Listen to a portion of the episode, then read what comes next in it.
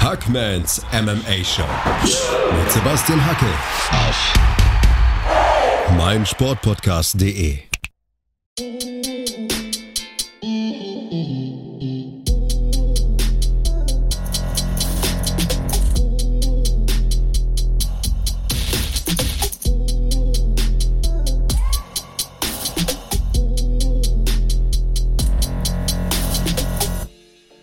willkommen zu einer neuen Ausgabe der Championship Rounds mit Sebastian Hackel und Florian Mandavik. Wir sprechen heute über UFC Vegas 55, Home gegen Vieira.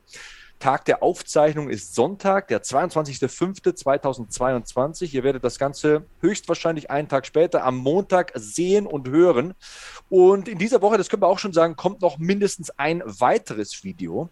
Bevor es aber richtig losgeht, ihr konsumiert unsere Videos, aber viele von euch konsumieren tatsächlich auch, und das freut mich, die Produkte vom YPSI Shop. Und der präsentiert ja wiederum unsere Videos. Also, ypsi-shop.com, da gibt es alles, was das Pumper, Kampfsportler, Athletenherz begehrt, das richtige Whey-Protein oder Meeresalgen nehme ich zu mir. Da kann Flo gleich mhm. noch was dazu sagen. Der kennt sich mit Ernährung aus. Ähm, wenn ihr Kreatin braucht, ähm, die richtigen Vitamine sucht hier, Vitamin C-Komplex, Omega-3-Fettsäuren. Also seit über zwei Jahren konsumiere ich meine Supplements ausschließlich vom YPSI-Shop. Wenn ihr das auch machen wollt, ypsi-shop.com, Promocode Hackman, da bekommt ihr 10% Rabatt und ein Teil des Erlöses, wenn ihr diesen Rabattcode benutzt, kommt uns zugute. Also macht weiter weiter so, freut mich wirklich. So viele von euch haben schon bestellt. Wolfgang ist schwer begeistert, wir sind schwer begeistert und es gibt tatsächlich auch kein Argument gegen eine Bestellung im YPSI Shop, denn die Produkte sind alle geprüft. Es ist Premium-Qualität, nur die besten Inhaltsstoffe. Ich kann das besten Gewissens empfehlen, Flo. Ich glaube, du stimmst mir zu und du hast auch eine Empfehlung in dieser Woche. Das haben wir vorher schon besprochen. Stimmt. Ähm, ja, zustimmen tue ich dir auf jeden Fall. Du hast mir jetzt auch irgendwie groß, eine große Rolle zuge zugewiesen, jetzt viel zu Meeresalgen sagen zu können. Ich kann dir letztendlich nur sagen, sie werden ähm, heiß diskutiert irgendwie in der Welt der Ernährungswissenschaft. Ähm, lest da hier und da so ein paar Zeitschriften, wissenschaftliche Beiträge. Mikronährstoffzusammenstellung ähm, ist sehr, sehr gut. Das ist ja so die Sache, warum man überhaupt so viel Gemüse essen sollte und was an Gemüse deutlich besser ist als an Obst. Und da ist man wirklich nochmal quasi, ähm, ja, einer neuen Sache auf der Spur. Aktuell nur positiv und auch ne, Omega-3-Fettsäuren hat mich auch gerade begeistert. Ähm, so Fischöle und so, das kann kein Mensch trinken. Wenn die bei, bei Wolfgang ein bisschen besser schmecken, ist das auf jeden Fall eine nice Sache. Ja, Vitamin ähm, C zum Beispiel, Vitamin D in den kalten Monaten, die sind ja jetzt vorbei. Also da gibt es wirklich, wirklich alles und Jetzt stellst du uns was vor. Äh, ja, wir wollten Bücher vorstellen, machen wir jede Woche aufs Neue und ich dachte, komm, du hast ein stolzes Bücherregal, du wirst vermutlich öfter ein Bücher in die Kamera halten, aber wenn ich dann die zwei, drei, die ich habe, dann, dann doch besitze, kann ich ja auch mal äh, vorlegen und würde die Woche einfach mal Kant vorstellen. Born to Fight, eine Biografie, die ich auch hinter dir erspähe mit einem anderen Cover. Ähm, weiter werden einfach greifbarer. Ich glaube, als Kämpfer haben ihn alle geliebt, wenn sie auch noch eine ähm, ja, bewegende Lebensgeschichte haben und markant ist der Inbegriff, wenn es darum geht, ähm, harte, harte Geschichte, man denkt durchgehend so, hey, das kann doch nicht sein, dass der das wirklich alles erlebt hat und trotzdem so erfolgreich wurde. Ähm, keine leichte Kost, muss man fairerweise sagen, kein Buch, das einen irgendwie so äh, auf den ersten Atemzug zumindest irgendwie super glücklich macht. Ich glaube, da muss man so ein bisschen weiterdenken und sagen, krass, wenn er trotz diesen Schicksalsschlägen irgendwie das geschafft hat, dann kann ich daraus Motivation schöpfen. Aber erstmal ist so, Alter, okay, das ist ja ein düsteres Leben, das dieser Mann hatte. Aber genau dadurch ist es irgendwie auch so lesenswert. Wirklich, wie wir es ja immer machen, wir, wir promoten nur Produkte, die wir auch wirklich mit ähm, voller Überzeugung empfehlen können. Und das ist wirklich eine absolute Leseempfehlung. Krasse Geschichte, krasses Buch, Mark Hunt, Born to Fight. In der Videobeschreibung findet ihr den Amazon Affiliate Link. Ist tatsächlich ein krasses Buch, das ich zweimal gelesen habe. Also wenn da ein Typ ohne Vorbereitung Crystal Meth konsumierend irgendwelche Kämpfe gegen Weltklasse-Athleten bestreitet und teilweise noch gewinnt. Also die Geschichten sind so krass, Leute.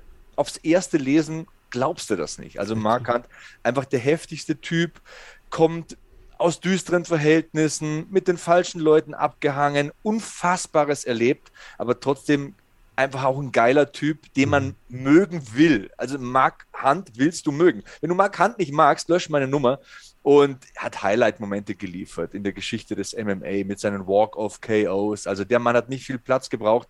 Wenn der die fette Pranke durchschiebt für einen Uppercut, da reichen 10, 20 Zentimeter und dann trennen sich Geist und Körper mal ganz kurz. Also geiles Buch, geiler Typ, kann man absolut empfehlen. Und wie gesagt, wenn ich sage, benutzt diesen Promo-Code Hackman im YPSI-Shop, dann mache ich das guten Gewissens, denn auch da weiß ich, das sind Produkte, die ihr mögen werdet, die geprüft sind, die in Ordnung sind, die beste Qualität in sich haben. Deswegen, ja, habe ich ein absolut reines Gewissen, wie der Christoph Daum früher gesagt hat, obwohl es eigentlich nicht haben hätte dürfen. Ne?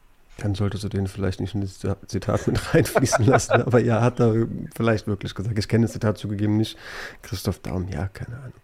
Der hätte damals mit Markant sich gegebenenfalls in ein, zwei Lebensphasen ganz gut verstanden. So wenn man die okay, too much information. so Zeitreisen zum richtigen Zeitpunkt zusammenführen könnte, hätten die, glaube ich, einen netten Abend miteinander verbracht. einen netten Abend miteinander verbracht haben auf jeden Fall auch Holly Holm und Caitlin Vieira. Beziehungsweise, ja, war es jetzt auch irgendwie nicht der netteste MMA-Abend, als die beiden im Ring standen, den ich je gesehen habe, aber ähm, ein Kampf, vor dem man einfach irgendwo Respekt haben muss, so vor beiden Athletinnen. Kathleen Vera kämpfte auf jeden Fall den größten Namen ihrer Karriere, nachdem sie zuletzt noch gegen Misha Tate gewonnen äh, hat. Das jetzt irgendwie die Frau, die gegen die Legendinnen antritt und Olli Haumann, die ist Ü40 und kämpft da noch 25 Minuten. Ähm, ich kann ja direkt mal mit der Tür ins Haus fallen, aber es wird irgendwie klar sein, dass wir darauf hinaus wollen. Ich kann jetzt nicht mit vollster Begeisterung sagen, das war die krasseste Fight, die ich je gesehen habe. Aber ähm, niedermachen würde ich beim besten Willen nicht. Nee. War wie gesagt, waren irgendwie zwei Frauen, vor denen man einfach mal Respekt haben sollte. In der Division, in der es sehr, sehr schnell gehen kann, wenn es da um Titelrennen und äh, Ambitionen auf diesen geht. Also ging auch um einiges, ne? Auf jeden Fall. Das trägt manchmal auch dazu bei, dass man ein bisschen verkrampft und ein bisschen zu sehr nachdenkt im Kampf. Aber vom Action-Level, da hast du schon recht, das war schon mehr China-Böller als Silvesterfeuerwerk. Da wollen wir euch reinen Wein einschenken. Ich glaube, davon lebt auch unser Podcast, dass wir da unsere ehrliche Meinung sagen. Also man hätte sich da vielleicht ein bisschen mehr erwartet. Aber du sagst es ja auch, es war so eine Kollision zweier Top-Bantam-Gewichtskämpferinnen. Und die konnte man eben in diesem Main Event über 25 Minuten verfolgen. Und Catelyn Vieira stand auf Platz 5, vor ihr Raquel Pennington auf der 4 und Irene Aldana auf der 3. Dann Holly Holm sogar auf Platz 2 hinter Amanda Nunes, der Ex-Championess. Das wird sich mit Sicherheit bei neuem Zusammenlegen des Rankings in dieser Woche ändern. Aldana und Pennington waren, waren vor Vieira. Ganz genau. Die letzten Vieira zwei 5. Kämpfe von Holm. Beide ja, gewonnen. Pennington 4, Irene Aldana 3, Home auf der 2, dann kommt Nunes und dann kommt ja schon der Titel. Und apropos Titel, ich bin mir sicher, Flo, dass Holly Holm hier im Falle eines Sieges eine erneute Titelchance in wenigstens mal absehbarer Zeit bekommen hätte. Ja, ähm, ist halt immer die, das Thema natürlich mit Emma Nunes, die da auf zwei Hochzeiten tanzt. Die will natürlich auch Rache gegen Juliana Peña. Ähm, hätten ja auch ein paar, paar, News noch diese Folge mit einfließen lassen. Da gibt es inzwischen auch ein Datum, das kann ich quasi vorschieben. 30. Juli in Dallas, Texas, glaube ich, werden die beiden dann äh, ja, aufeinandertreffen.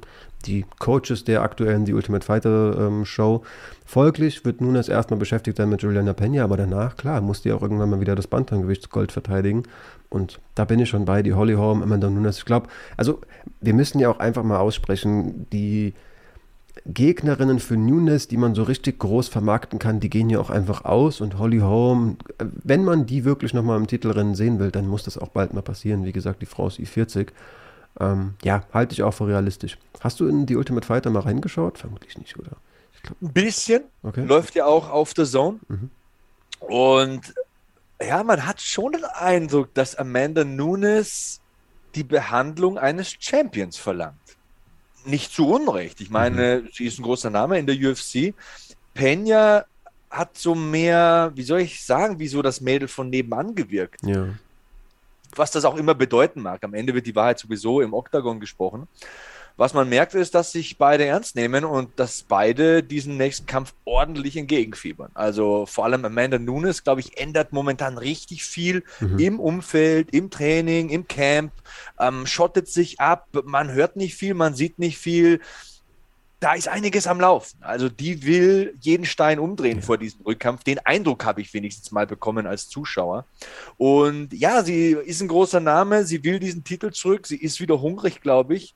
Pena natürlich eine starke Gegnerin. Und in diese Kategorie, hast du schon recht, da muss man auch Holly Holm nehmen, weil mein, wenn man sich deren Highlight Reel ansieht mit dem Ronda Rousey Knockout und äh, den vielen tollen Szenen hier in der UFC, dann ist sie eine, eine große. Und ich meine, als ehemalige Profiboxerin ist sie auf den Weg in die International Boxing Hall of Fame. Sie ist in zwei Sportarten Hall of Fame-Niveau. Denn ich denke, früher oder später wird man auch in der UFC, wenn es um die Frauendivisionen geht, mal an Holly Holm nicht vorbeikommen. Sie hat damals äh, Ronda Rousey abgelöst. Sie war immer eine gute Repräsentantin, immer ein gutes Vorbild, stand immer nur in großen Kämpfen. Ich meine, wenn du dir ihre Bilanz mal so durchliest, äh, gegen Amanda Nunes gekämpft, gegen Chris Cyborg gekämpft, die Highlight-Reel-Momente gegen Batch Kohea, den äh, KO per Headkick, der äh, KO per Headkick gegen Ronda Rousey, Misha Tate gekämpft, Valentina gekämpft, Jermaine de Randomy gekämpft.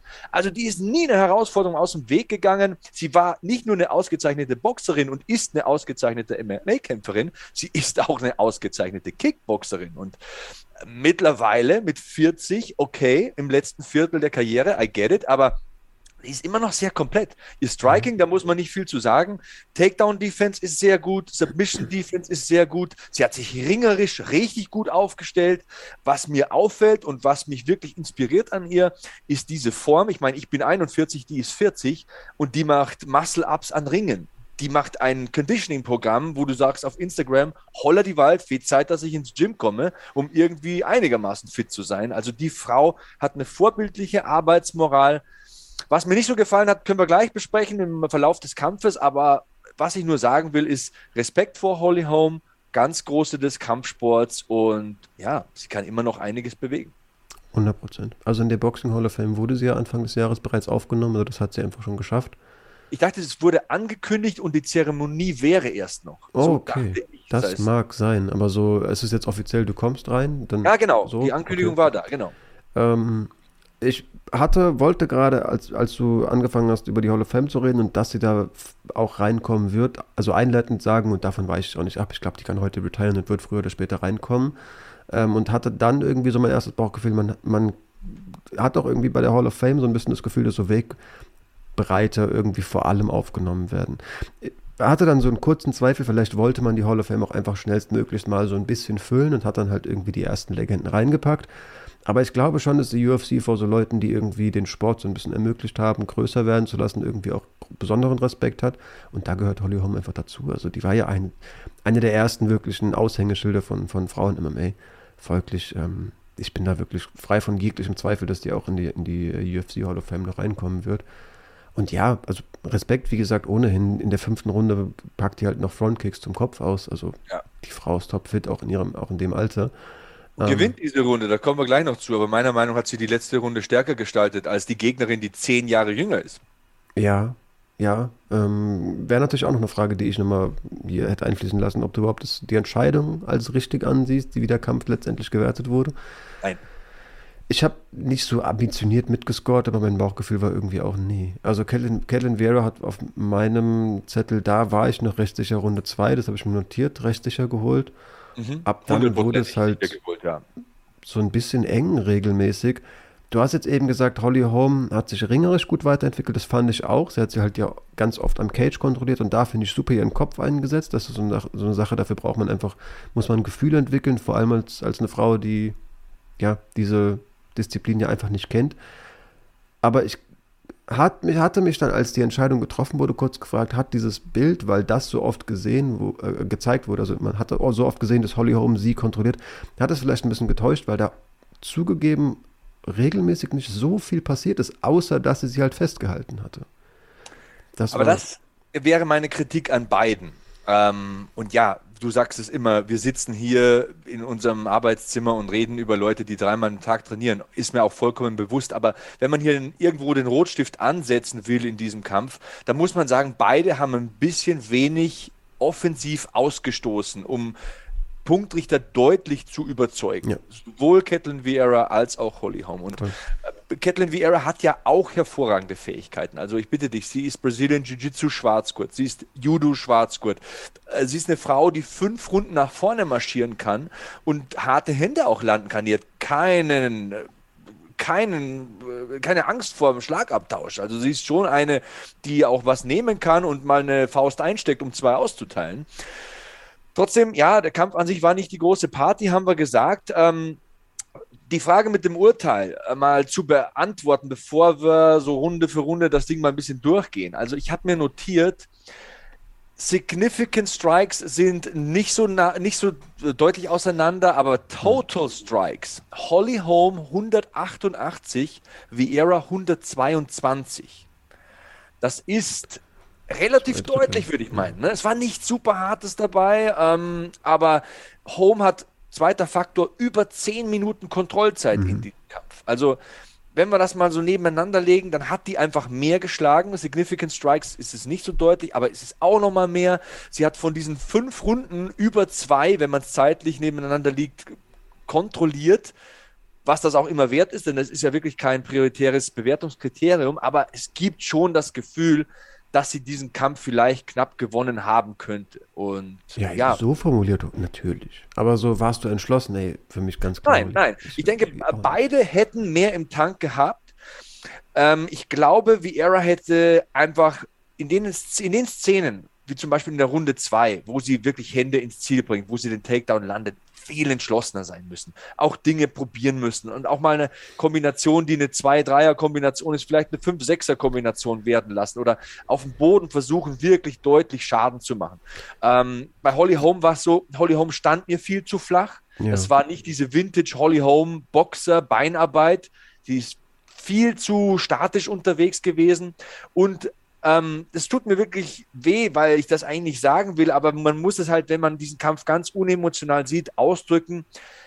Man hat gemerkt, wenn beim Clinch getrennt wird oder wenn in der Pocket geschlagen wird und sie wieder raus muss, ist sie nicht mehr so schnell draußen wie früher. Ja. Früher war es so, wenn man sich ihre Boxkämpfe anschaut, zu Ende 20, papp, papp, papp, papp, und sie ist wieder weg. Und hier ist es so, ach, sie bekommt noch eine rechte ab beim Rausgehen, da ist noch ein linker Haken, der sie gerade so streift. Uh, beinahe hätte der Headkick gesessen das ist nicht mehr so die Geschwindigkeit, das ist nicht mehr dieses flinke Niveau, was die Beinarbeit betrifft von Holly Holm vor ein paar Jahren. Da merkt man ihr schon das Alter ein bisschen an. Und ja, das sagt man nicht als Mann, aber ich spreche hier vom rein sportlichen und breche das auf das runter, was ich sehe. Und Holly Holm war nicht mehr so schnell, nicht mehr so beweglich. Die Beinarbeit war nicht mehr so filigran wie früher. Ja, es wäre ja auch verrückt, wenn es noch so wäre. Also wie soll denn eine 40-jährige Frau noch so flink sein wie mit 20, wenn die damals schon Topsportlerin war? Es wäre ja wahnsinnig, wenn es so wäre. Ist ja nur logisch.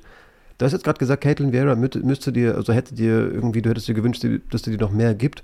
Was ich halt irgendwie für mich festhalten muss, wenn sie wirklich Erfolge hatte, waren es sehr, sehr oft Konter. Mhm. Und ich sehe so eine Notiz von Runde 3, Rundenende, Caitlin mit in den Schlusssequenzen mit deutlich mehr Wille aber weniger Erfolgen. Also wenn die dann irgendwie einfach vorwärts gegangen ist, dann siehst du halt auch die Klasse von Holly Holm, die die dann irgendwie dann doch auch selbst abkontert und da sich gut rausbewegt und von der, aus der Distanz irgendwie nochmal ein paar Jabs landet. Weiß nicht, irgendwie, ich glaube, dafür, dass Caitlin Vera einfach im Vorwärtsgang ist, fehlte ihr dann doch auch so ein bisschen die Klasse. Also ich glaube, sie hätte weiter Judo BJJ versuchen müssen durchzubringen und das hat, hat Holly wiederum ganz gut verteidigt. Ja. Und wenn sie wirklich gute Hände gelandet hat, war es irgendwie so, zumindest jede zweite war es ein nicer Konter. So. Also gehen wir es mal so Runde für Runde durch. Runde 1 ist für mich eine 10-9 für Home. Da passiert nicht so viel. Ähm, am Anfang tauschen sie ein bisschen Leckkicks aus, dann initiiert Vieira den Clinch, aber Home dreht die Position. Die konnte dann auch gedreht. Ja, super oft. Und, und ähm, konnte dann auch diesen Judo-Wurf zwei, dreimal, landet mhm. da so halb mal auf dem Boden, aber sichert sofort wieder die Position, weiß einfach, was zu tun ist. Bei mir steht Denke und, eher Holly. Also, ja, die erste Runde wäre für mich eine Holly-Home-Runde, weil sie entscheidet, wo der Kampf stattfindet. Beide schlagen ungefähr gleich viel. Okay, da sind ein paar Backpfeifen von Vieira dabei und ein paar kurze Schläge von Home am Zaun, aber sie ist aggressiver, sie drängt ihr die Position auf, und verhindert die Schwächen von Vieira. Also Octagon-Kontrolle, Aggressivität, das würde ich Home eher zuschreiben. Vom Output her waren beide in etwa gleich auf. Also ich habe mir hier irgendwo die Zahlen nochmal hingelegt, wenn ich sie finde. Ja, ich finde sie sogar. Ich habe ähm, hab hier Significant Strikes. Ja, hat Vieira 19 und Home nur 6. Total Strikes mhm. sind es 40 zu 33. Also auf der anderen Seite hat Home 3,36 am Zaun kontrolliert. Aber da ist halt irgendwie nichts passiert. Also ich ja. eskaliere nicht, wenn irgendein Judge mir sagt, ja, habe ich nicht drauf geachtet. Zu Beginn hat Caitlin regelmäßig fest vors Bein getreten. Dann noch ein paar mehr Hände gelandet. Auf der anderen Seite sehe ich hier die, die Scorecards und ähm, alle drei Punktrichter haben Runde, Runde 1 bei Home. Okay, also am, am, Zaun hatte sie schon so Kniestöße und kurze Hände und, und ähm, mhm. was sie immer gut gemacht hat, ist, wie du sagst, mit dem Kopf den Kopf runtergebracht, denn wer den Kopf weiter unten hat, den kann ihn so als dritte Hand benutzen und das ist in Clinch-Situationen super wertvoll. Und sie hat mit der rechten Hand immer den Underhook, also fährt immer durch die Beuge oder ähm, legt dir so den Gürtel an, fährt hinten äh, vorbei und, und, und ähm, hat die rechte Hüfte mit ihrer rechten Hand so kontrolliert, schiebt mit dem Kopf so rein, hat diese Hand dann immer frei, kann mit dieser Hand die freie Hand von Vera kontrollieren oder selbst ein bisschen schlagen. das hat für mich so ausgesehen, als würde Vieira dreieinhalb Minuten dagegen kämpfen und irgendwas machen wollen, kann aber nichts machen und Home gibt ihr in der Zeit Schläge mit. In der Zeit teilt Vieira gar nicht aus. Sie hat so ein paar kurze Spurts, mhm. wo auch diese Significant Strikes, zusta äh, Strikes zustande kommen, aber es sind keinerlei Wirkungstreffer. Also man hat nicht den Eindruck, Home wird hier hart getroffen. Man hat aber den Eindruck, dass sie lange entscheidet, was passiert in diesem Kampf, dass sie lange Herr der Lage ist oder Herrin in dem Fall der Lage ist, dass Vieira einfach keine Chance hat, in dem Moment irgendwas zu machen. Und ja, ich sag's nochmal, alle drei Punktrichter haben Runde 1 bei Holly Home. Das war irgendwie auch mein Gefühl. Als sie sich so je, jeweils irgendwie re reversed haben und klar wurde, okay, physisch scheinen die echt sehr vergleichbar stark zu sein, warst du davon überrascht? Ich im Clinch so ein bisschen. Ich hätte zugegeben gedacht, Caitlin Vieira wird irgendwie die massigere Frau, die diese Situation entscheiden wird.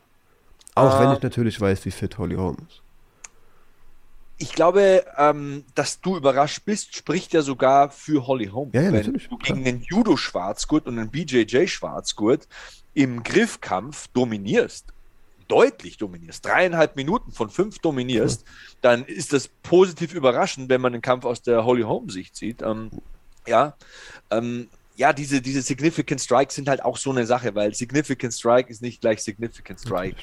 Und äh, in den paar Situationen, wo sie die Hände anbringt, habe ich in keiner Situation das Gefühl, dass Catelyn Vieira da ernsthaft Schaden anrichtet. Deswegen, ja, für mich ist die erste Runde eine Holly Home Runde. Aber ähm, was du fragst, zündet ja auch schon wieder dieses Kerzchen an, äh, das ich vorhin so ein bisschen ähm, ja, entfachen habe lassen, dass beide ein bisschen mehr hätten machen können. Also, wenn du dreieinhalb Minuten lang am Zaun kontrollierst, dann kannst du mehr Schaden machen. Ja. Auf der anderen Seite, wenn du 20 Mal hart triffst, kannst du auch mehr Schaden machen. Also, ja, war jetzt nicht so, dass man sagen hätte können, es war eine berauschende erste Runde, aber es war auf jeden Fall nicht so eine langweilige, wir tasten uns jetzt ab Runde. Also, da hat schon jede versucht, was zu machen.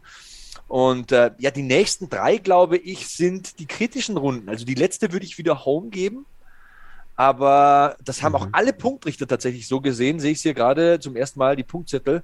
Aber die anderen sind halt komplett wild. Also da gibt ja, die zweite ist relativ deutlich noch. Ja, doch, das war die deutlichste Vieira-Runde, muss man sagen. Also korrigiere, drei und vier sind am strittigsten. Mhm. Also da, da sind die Wertungen all over the place. Zwei ist noch relativ deutlich, das habe ich mir auch notiert. Das ist die Runde, wo sich Vieira den Wurf holt, wo sie Schläge landet.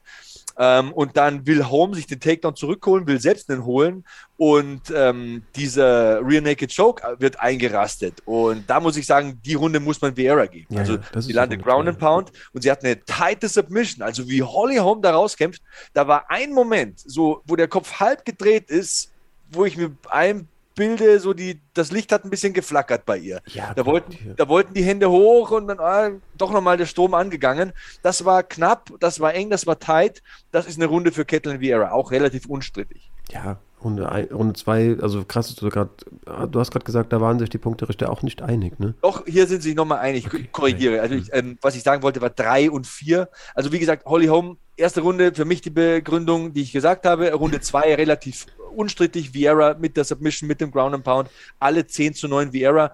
Ähm, vierte, äh, dritte und vierte Runde sind dann ja bei zwei Judges 10-9 für Catelyn Vieira jeweils.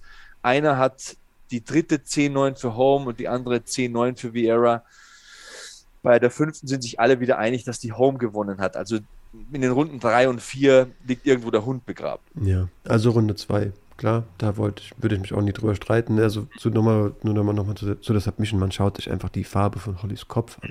Dann weißt du schon. Ah, dann die Adern rauskommen. Dann weißt du schon, das Ding ist eng.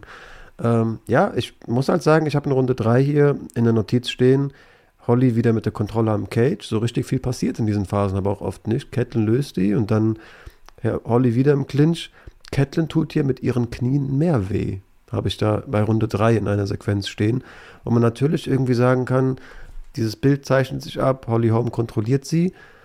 Aber ich hatte irgendwie das Gefühl, dass er so ein paar Mal so ein bisschen über sich schlägt und irgendwie Catelyn Vera so, keine Ahnung wo trifft, aber zumindest nicht wirklich im Gesicht. Da waren dann so zwei, drei Kniestöße in ihre Magengrube, glaube ich, für mich ein bisschen entscheidender. Weiß nicht, ob da, ja, so mein, einfach mein Bauchgefühl so ein bisschen getäuscht hat, dass Holly die eigentlich doch kontrolliert und irgendwie den Kampf, ja, entscheidet, so vom ersten Gefühl, wie gesagt, ja. Aber die Notiz steht da, keine Ahnung. Mhm. Ja, ähm, ist meine Notiz zu dieser Runde ist schwierig zu bewerten. Und das ist tatsächlich ein bisschen tricky, weil du hast natürlich auf der einen Seite 2 Minuten 50 Sekunden Kontrollzeit für Holly Home. Aber du sagst es schon, was passiert in diesen 2 Minuten 50 Sekunden?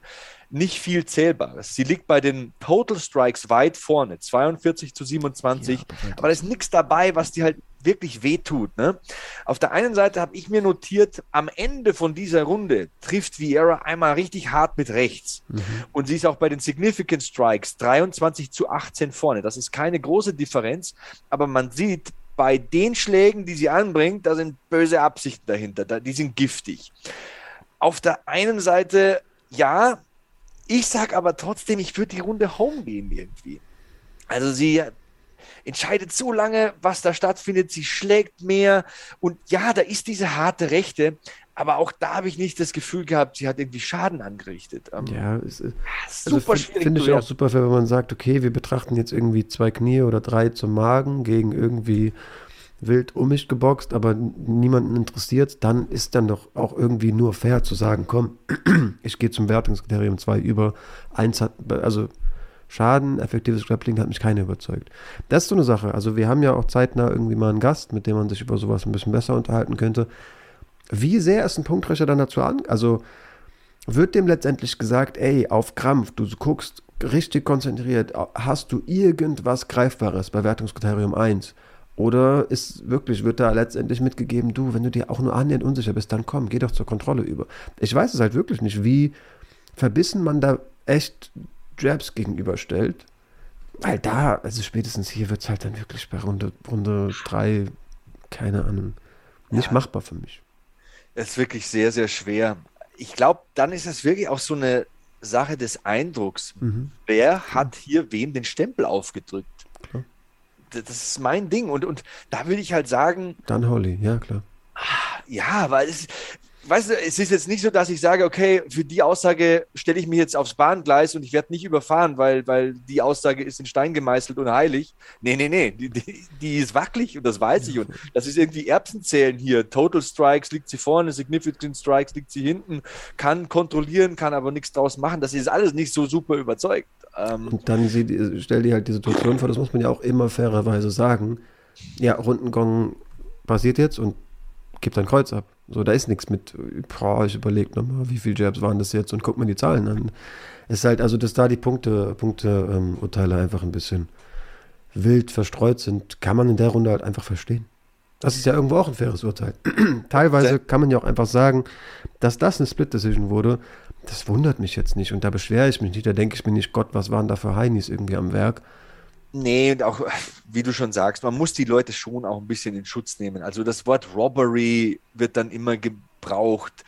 Robbery ist halt, wenn ich dich fünf Runden überfahre und der andere kriegt den Kampf. Ja. Das ist ja hier nicht. Also man muss ja wirklich sagen, Runde zwei hat Vieira sicher gewonnen. Egal, wo du jetzt herkommst und welche Sprache du sprichst, das siehst du. Und das haben ja auch alle Punktrichter so gesehen. Und genau. es gibt halt diese Fälle, wo man sich denkt, was, da steht einmal 10 und Holly drauf. genau.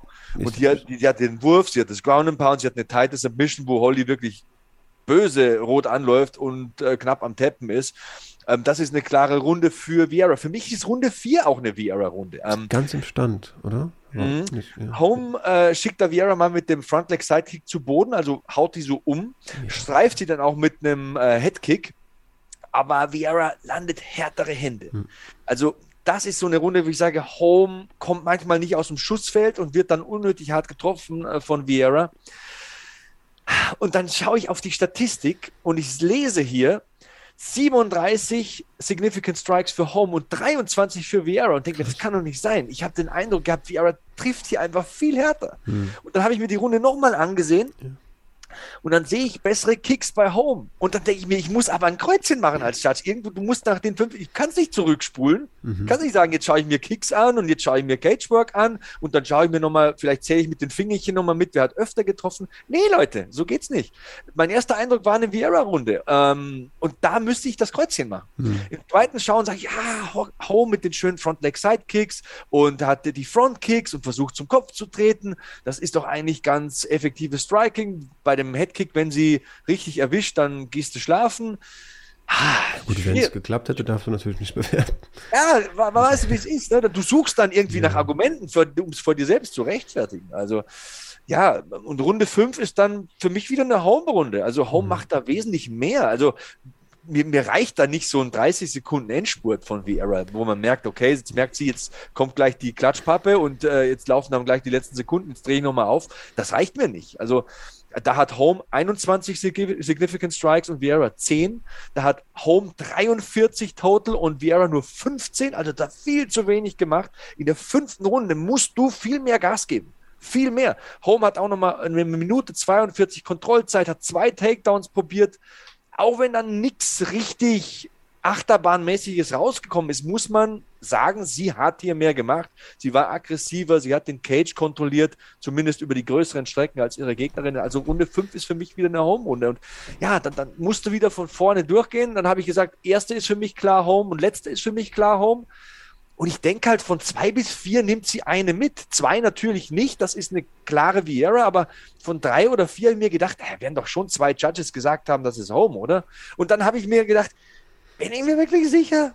Ah, ich weiß nicht. Ah, keine Ahnung. Äh, wie du sagst, es ist eine typische Split Decision, aber dann legst du auch am Ende nochmal alles übereinander. Das ist natürlich auch kein Argument, weil das können die Judges auch nicht machen. Die müssen die Runden einzeln bewerten. Dann siehst du, Holly Holm hat irgendwie ähm, eineinhalb so viel geschlagen und, und, und äh, doppelt so viel kontrolliert. Und ach, ist schon komisch, aber der Gesichtsausdruck am Ende sagt schon ja, auch sehr viel. Also Holly Holm ist halt so, what? Und, und Kathleen Vieira fängt an zu heulen und schickt Stoßgebete gegen Himmel, so. Und was mir auch zu denken gegeben hat, ist auch kein Bewertungskriterium. Verdammt, äh, jetzt komme ich vor wie so, so ein, keine Ahnung, so, so ein äh, Staubsaugervertreter an der Tür, der so Argumente irgendwie zwanghaft äh, sucht. Aber der Trainer von Kathleen Vieira hat die richtig gepeitscht in Runde 3. Ja, er hat gesagt, du musst mehr machen. Du musst jetzt mehr machen. Jetzt ist die Zeit. Uns läuft die Zeit weg. Und das war schon auch so mein Gefühl. Aber hey, richtig sicher konnte sich doch keiner sein. Nee, beim besten Willen nicht. Dementsprechend will ich da auch nicht sagen. Für mich ist ganz klar die, ganz klar da. Also ich bin auch bei Runde 2 und 5 entschlossen. Ich bin es letztendlich nicht mehr bei 1, so 100 Prozent. Da steht halt bei mir Denke eher. Das heißt, ich war mir nicht sicher. Ähm, man muss fairerweise sagen, du hast einleitend gesagt, es war halt so ein Böller und jetzt nicht das Feuerwerk. Runde 4 und 5 haben einfach unabhängig davon, wer da jetzt was irgendwie auf welchem Punktezettel gewonnen hat. Runde 4 und 5 haben Spaß gemacht. Also war eine ganz gute Schlusssequenz so, ganz gute letzte Minuten. Die Championship Rounds dieses Kampfes haben Spaß gemacht. Ähm, ja, und ich habe ja einleitend gesagt, irgendwie versöhnliche Worte. Vor der Leistung muss man einfach Respekt haben vor beiden.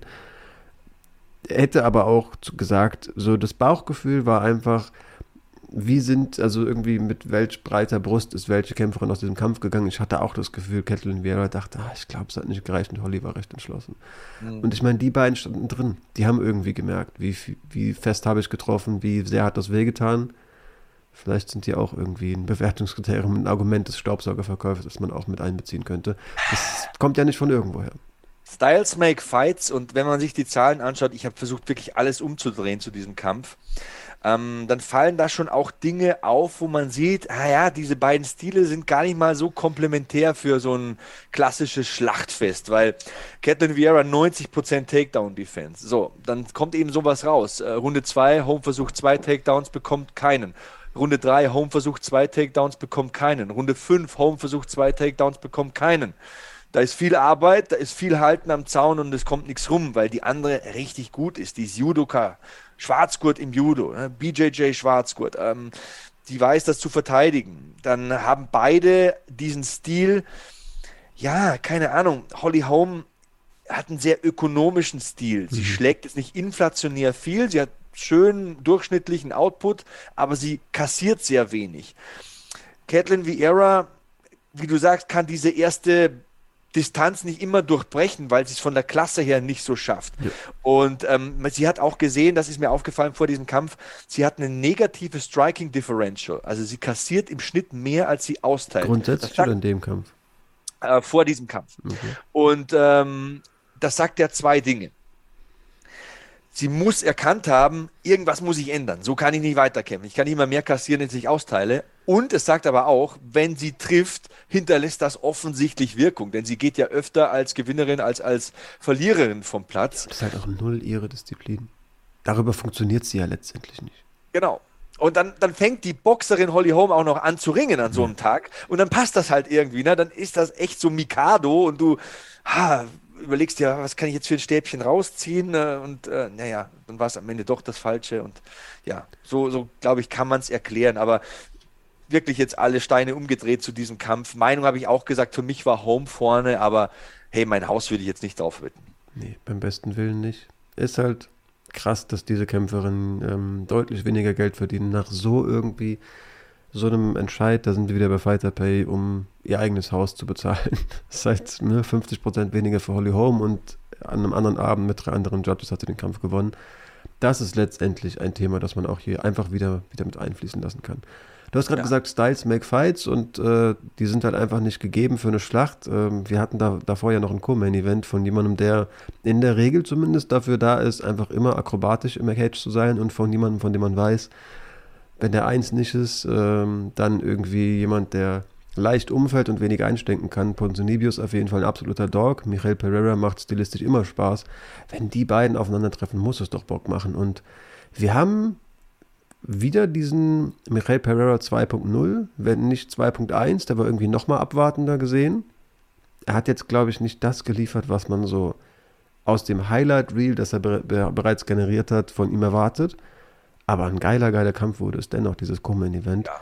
Vor allem auch irgendwie, als Ponzinibbio letztendlich den Kampf hatte, den er haben wollte. Denn dieses Slugfest, sagen die Amis da so schön, das war natürlich der Gameplan, den Ponzinibbio irgendwie, irgendwie verfolgt hat. Versuch's einfach dreckig zu machen. Und man muss auch sagen, ich habe jetzt gerade gesagt, wir wussten vorher, Ponzinibbio hat einen Dog, Michael Pereira, also den hat er auch immer mal durchblitzen lassen, aber das wäre auch wieder dieser Kampf, wo man sieht, wenn der im Infight was abbekommt, dann will der Rache. Der will sofort auch wehtun. Weiß nicht, ob es so dieses wirklich, ich werde wütend ist oder wir haben auch betont, der Mann hat 40 MMA-Kämpfe. Vielleicht auch einfach das Bewusstsein, dieser Kampf wird auch psychologisch entschieden. Auf keinen Fall darf der irgendwie das Gefühl bekommen, dass ich auch nur annähernd wegknicke. Egal was es war, das Endergebnis war, Michael Pereira hatte Bock auf diesen Infight oder hat ihn zumindest gleichermaßen gesucht und du, habe ich mir gerne angeschaut auf jeden Fall. Im Verhältnis vor allem zu, zu dem Main Event das war ganz klar auch mein Fight of the Night, wurde es letztendlich ja auch ähm, offiziell. Ja, auch Split Decision ne? hier im Weltergewicht. Mhm. Michel Pereira gegen Santiago Ponzinibbio. Seltsam.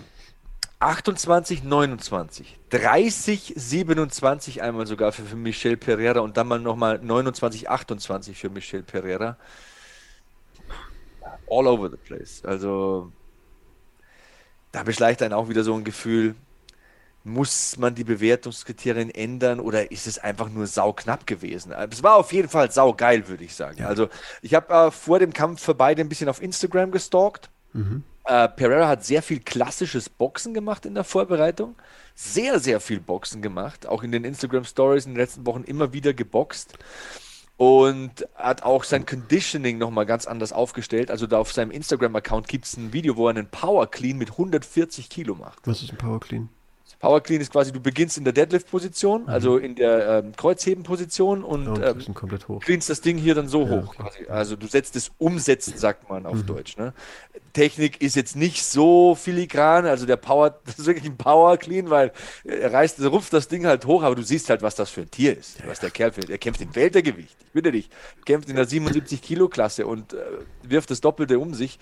Äh, natürlich ist der viel schwerer, da brauchen wir auch äh, hier keinem irgendwie Lügen erzählen, dass der mit über 90 Kilo rumläuft, das ist ne, wenig überraschend. Aber hey, also er hat wirklich einiges gemacht. Ähm, Ich er hat, hätte auch zu den Boxen, bevor das Thema abgelaufen ist, sorry, dass ich ins Wort fall, äh, wenn ich dich gefragt hätte, bei was funktioniert Ponzinibbio am allerbesten? Das wäre doch guter Jab, sehr nices Boxen, oder? ja, ja, Distanz kontrollieren, schnelle Hände, Ja, Kopf wieder weg. voll. Äh, Also würde ich schon auch sagen. Ja. finde ich Äh, sehr sinnvoll. Mei, wenn man was sieht, gut, Ponzinibbio hat eine 60% Takedown-Defense. Könnte man auch darauf spekulieren, vielleicht so zu arbeiten, aber der ist halt konditionell auch so ein Tier. Du musst viel Kraft aufwenden, um den Takedown zu holen gegen ihn. Du lässt da einiges an Flocken, wenn du den versuchst am Boden zu dominieren. Wer weiß, ob du ihn da halten kannst. Und dann kommen noch zwei Runden und der lässt nie nach. Das ist halt wirklich so ein Bluthund. Wenn die Kette einmal weg ist, dann rennt er und rennt er und rennt er. Egal, was du ihm vors Gesicht haust. Deswegen, ja, würde vielleicht schon sagen, dass das eine ganz gute Sache war, das äh, in der Vorbereitung so mit einem Fokus zu belegen. Pereira hat halt auch ein extremes athletisches Potenzial. Also man, zwei Dinge. Also dieses extreme athletische Potenzial war ja immer schon da.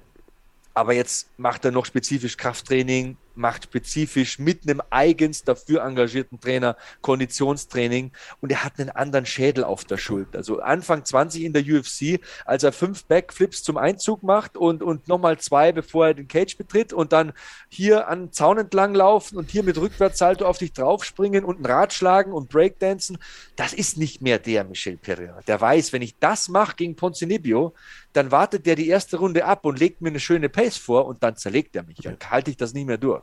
Und alles, was er verkackt hat bis jetzt, diese ganzen unnötigen Niederlagen und dummen Momente, das war so wichtig für den Mann. Jetzt gewinnt er hier gegen den richtigen Dog, gegen einen alt eingesessenen, toughen, gritty Veteran, Mitte 30. Klar, schon so ein bisschen auf dem Weg nach draußen, aber hey, Ponzinibbio ist eine harte Socke. Und das ist ein Sieg, der wird sich in ein paar Monaten richtig gut lesen in der Bilanz von Michel Pereira. Auf jeden Fall. Ach, Siege finde ich lesen dich eh oh, so super gut. Also du hast gesagt, er hat viele Lehrstunden auch bekommen, was so Gameplan und Fight IQ angeht. Aber eigentlich ging es in den meisten Fällen tatsächlich trotzdem gut. Also, keine Ahnung, der Kampf gegen Nico Price, da bricht er halt in der dritten Runde, soweit ich mich erinnere, komplett weg. Aber hat halt die ersten zwei ge geholt. Zugegeben war das auch schon der Michael Pereira 2.0. Da war der, oder da war irgendwie die Entwicklung langsam da zu diesem. Aber ja, du, Also, also, für, mich, für mich zwei ganz herbe und absolut vermeidbare Niederlagen. Ich sag, ich fange nochmal anders an. Zwei Siege, die du dir holen kannst per. K.O., per Stoppage, sind für mich dieser katastrophale Tristan Connolly-Fight, mhm. Wo Connolly ein aufgeblasenes Weltergewicht ist und Pereira verpasst das Gewicht auch noch, kommt irgendwie mit 172 oder 173 Pfund an. ja. Dann merkst du, Alter, da steht ein Haus gegen eine Gartenhütte im, im, im Oktagon und Pereira macht nur blödes Zeug.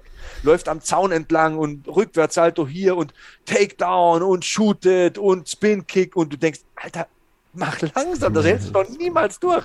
Und der, der Connolly, der grindet dann einfach, der hält einfach nur durch und gewinnt nach Punkten.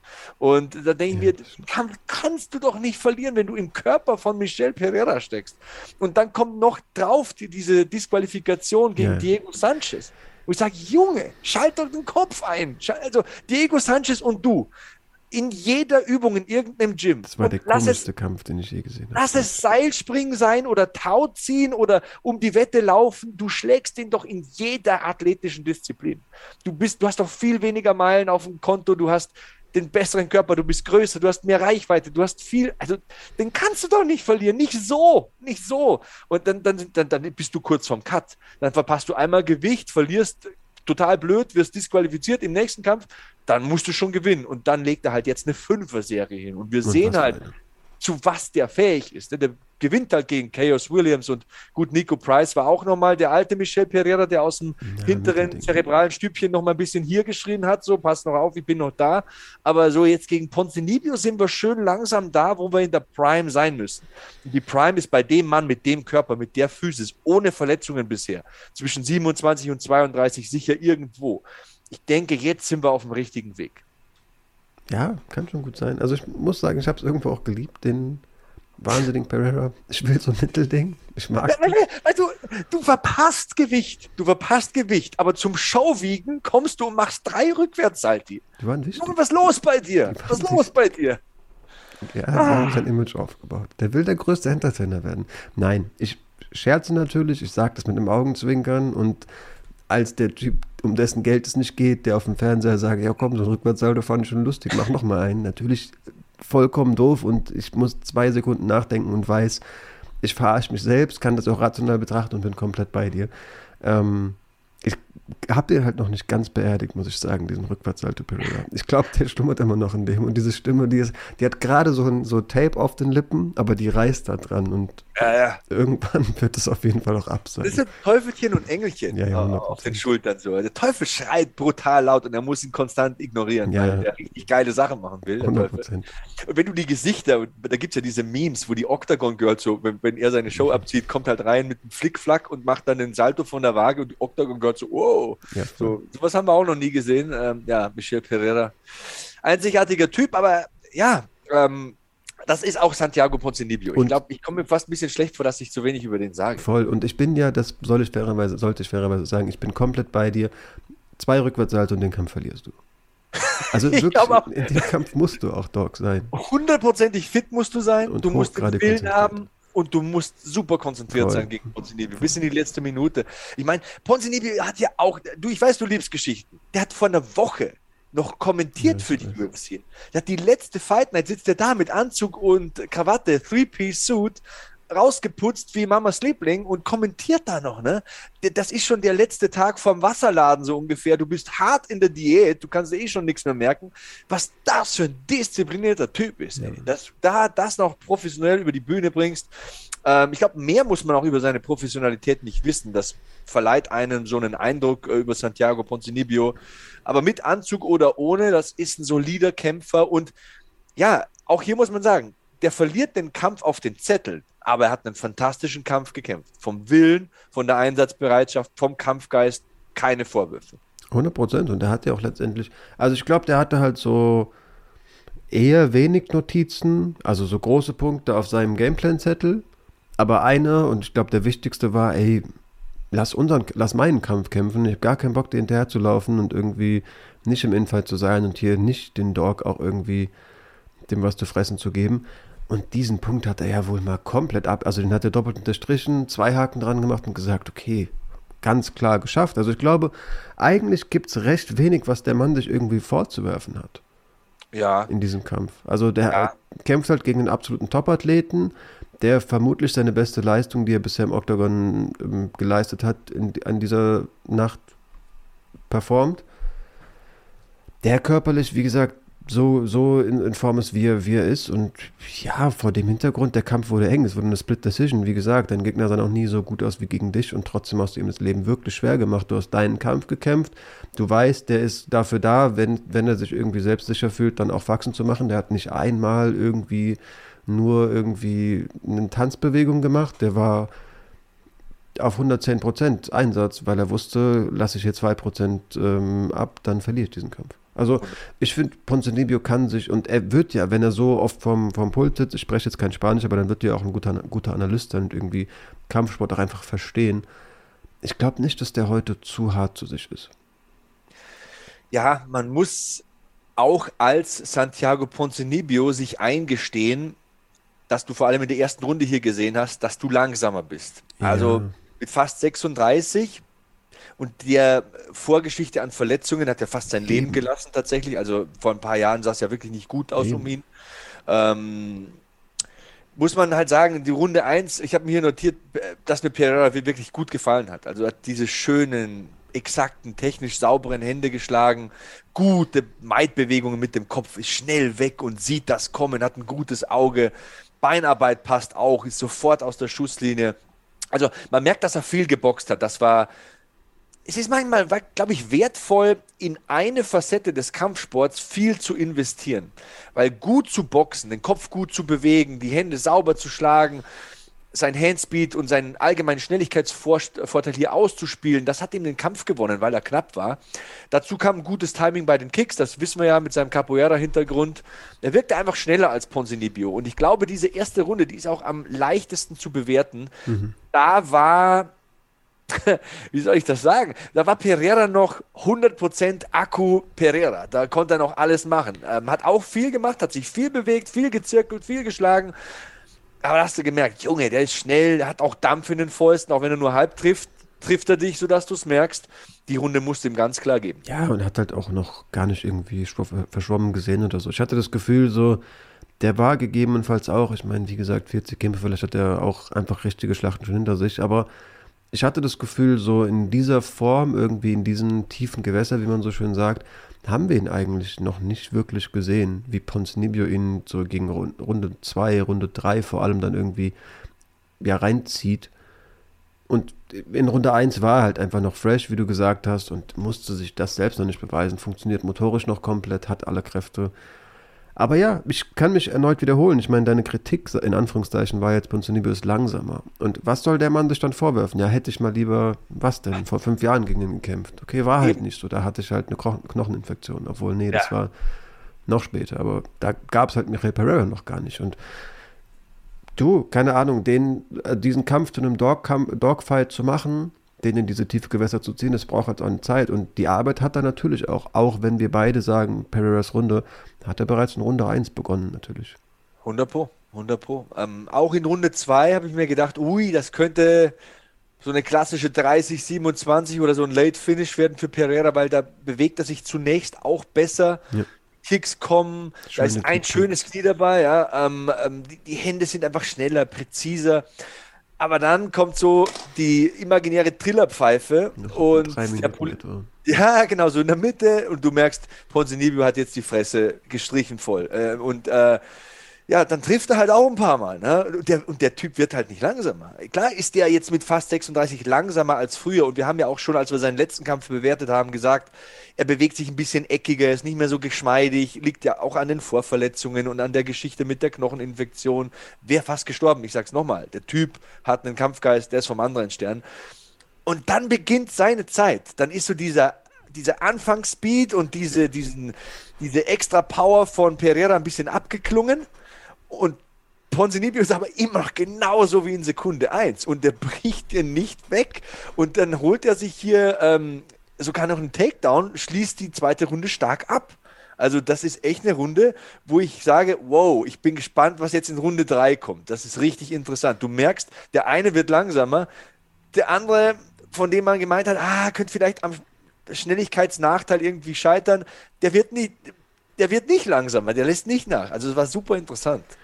Ja, auf jeden Fall. Also, was ich aber trotzdem auch einfach noch in diesem, diesen Momenten dann auch über Pereira nochmal nicht gelernt habe, eigentlich wusste ich es irgendwo, aber man, ich glaube, das hat auch den einen oder anderen überrascht und hat es mir halt erneut bewiesen, dass er auch einfach jemand ist, der einstecken kann. Also hättest du mir jetzt ich erzähle dir von einem Kämpfer bei, keine Ahnung, LFA, den du nicht kennst, und ich fange an mit, ja, der war mal Barmann und Zumba-Lehrer und ist so ein Schönling, der viel auf Show geht, kommt aus dem Capoeira, groß, lang. Hättest du gegebenenfalls nicht den Typen erwartet, der von Ponzinibbio ein dickes Fund bekommt und du merkst so, der denkt so, das kriegst du zurück und geht selbst in den Infight. Das waren so ja. diese Momente, wo ich gemerkt habe, krass, so, also Pereira erneut ist einfach auch Fighter durch und durch, gleichermaßen. Trotz Showman, trotz Rückwärtssalto und trotz keine Ahnung, Zumba-Lehrer, Vergangenheit. Er ist halt eine Zumba-lehrende, rückwärtshalter schlagende Kampfsau irgendwie. Voll, ne? Voll. Ähm, aber die Kampfsau ist auch Ponzinibbio, das hast du in Runde 3 wieder gesehen. Ist wieder ähnlich, bloß dass der Spurt von Pereira nicht mehr so lange dauert. Also in Runde 1 spurtet er durch, in Runde 2 spurtet er bis zur Hälfte und der Sprint in Runde 3, der ist noch so 60, 90 Sekunden und richtig eindrucksvoll, aber dann lässt er nach. Und dann ist Ponzinibbio wieder da. Und der geht dieses heftige Tempo mit, der bleibt sogar dran und lässt nicht nach und hinterlässt dann in der zweiten Hälfte der dritten Runde wieder einen guten Eindruck. Also es ist am Ende ein großartiger, knapper Kampf, den ich tatsächlich gerne über fünf Runden gesehen habe. Ja, ja, ja, auf jeden also, Fall. Super gerne. Ich sag halt, Runde 3 ist für mich eine Ponzinibbio-Runde und die Runde 2 die hätte er gegebenenfalls auch durch diesen späten Takedown nochmal drehen können. Er hat ihn dann auch nochmal kurz ein, zu Boden Ein gebracht. Judge hat es so gesehen. Ein Judge hat es so gesehen. Ja. Du, das ist, das klingt immer so banal. So für mich ist Split Decision die richtige Entscheidung. Also das geht natürlich nur, weil Leute sich uneinig sind und das ist keine Entscheidung. Du kannst nicht als einzelner Punkterichter sagen, für mich ist das Split Decision, sollte klar sein. Aber es gibt auch so diese Kämpfe, wo man als Zuschauer denkt, so, ja, das, dass da noch dieses S hinter Decision steht, zumindest bei, vor allem für den, der den Kampf letztendlich dann verloren hat, das ist irgendwie noch so ein, so ein Trost, den er irgendwie verdient hat. Also ja. sehe ich in dem Kampf auch wieder so. Geiles Judges sind übrigens sehr, sehr ähnlich wie wir. Gut, die 30, 27 finde ich jetzt ein bisschen wild, aber die Kann erste. Man die nicht aber auch irgendwie geben? Ist sie wild? Ich müsste die dritte Runde nochmal sehen, aber ich hatte schon den Eindruck, dass Ponzinibbio übernimmt und stark abschließt, auch mit ja, dem ja. Takedown, den Deckel irgendwie drauf macht auf die Runde. Kann man mal auf die Zahlen schauen. Aber das ist ja auch voll oft so, diese Schlussminuten sind irgendwie präsenter im Kopf und dann kommst du zu deinem Urteil, aber als geschulter Judge solltest du natürlich eine Runde im Ganzen bewerten. Meine Notiz zur Runde 3 beginnt Pereira direkt mit sehr guten Treffern. Also ja, ich bin bei dir. Gegen Ende irgendwie reißt du dieses Ruder rum. Man müsste vermutlich schauen, wann passierte das wirklich, was passierte davor, was passierte, passierte danach und dann natürlich gegenüber irgendwie aufzählen. Ich habe hab es mehr als sich entertainen lassen der Zuschauer betrachtet als als Judge. Klar, wir nehmen hier einen Podcast auf, ich sollte meine Meinung geben, aber ich fühle mich irgendwie auch okay damit zu sagen, für mich war die Runde eng und ich fand, wie gesagt, Split Decision spiegelt irgendwie den Kampf. Ja, du, wo, ich, wo du sagst, ähm, es waren zwei Takedown-Versuche, aber es war kein Takedown, der gewertet wurde. Aber in Runde 2 holt, ähm, holt, holt er sich den, genau. Also, ja. Du, enges Ding, geiler Kampf. Wir mussten Gott sei Dank nicht bewerten. Und Gott, ich, wirklich, also da wieder, du hast das Wort, du hast gesagt, das Wort Robbery ist teilweise einfach banal. Bei, beim besten Willen nicht. Kann man nee. in alle Richtungen irgendwie geben. Nee. Also bis auf die erste Runde lasse ich mir alles eingehen und so ist es ja hier auch ähm, auf den Punktzetteln. Memo an mich wird bloß kein Punktrichter. Ja, also, das muss so schwierig sein. Boah, super schwieriger Job. Vielleicht der Vollständigkeit halber ähm, habe ich mitbekommen, dass Michael Pereira auf dem Media Day freiwillig, ohne irgendeine Nachfrage erzählt hat, dass er gerade eine Klage hat wegen Alkohol am Steuer. Irgendwie in Las Vegas, vielleicht Sorge gehabt, dass das rauskommt und dann in einem schlechteren Licht dasteht, als wenn er es einfach selbst erzählt. Hat aber wohl direkt gesagt, macht euch keine Sorgen, das wird den Kampf nie beeinflussen und man weiß auch nicht, ob der irgendwie Schlangenlinien gefahren ist oder halt mit Frauchen Wein trinken war. Und natürlich sollte man dann auch nicht vors Steuer, aber da war halt irgendwie 0,01 Promille zu viel.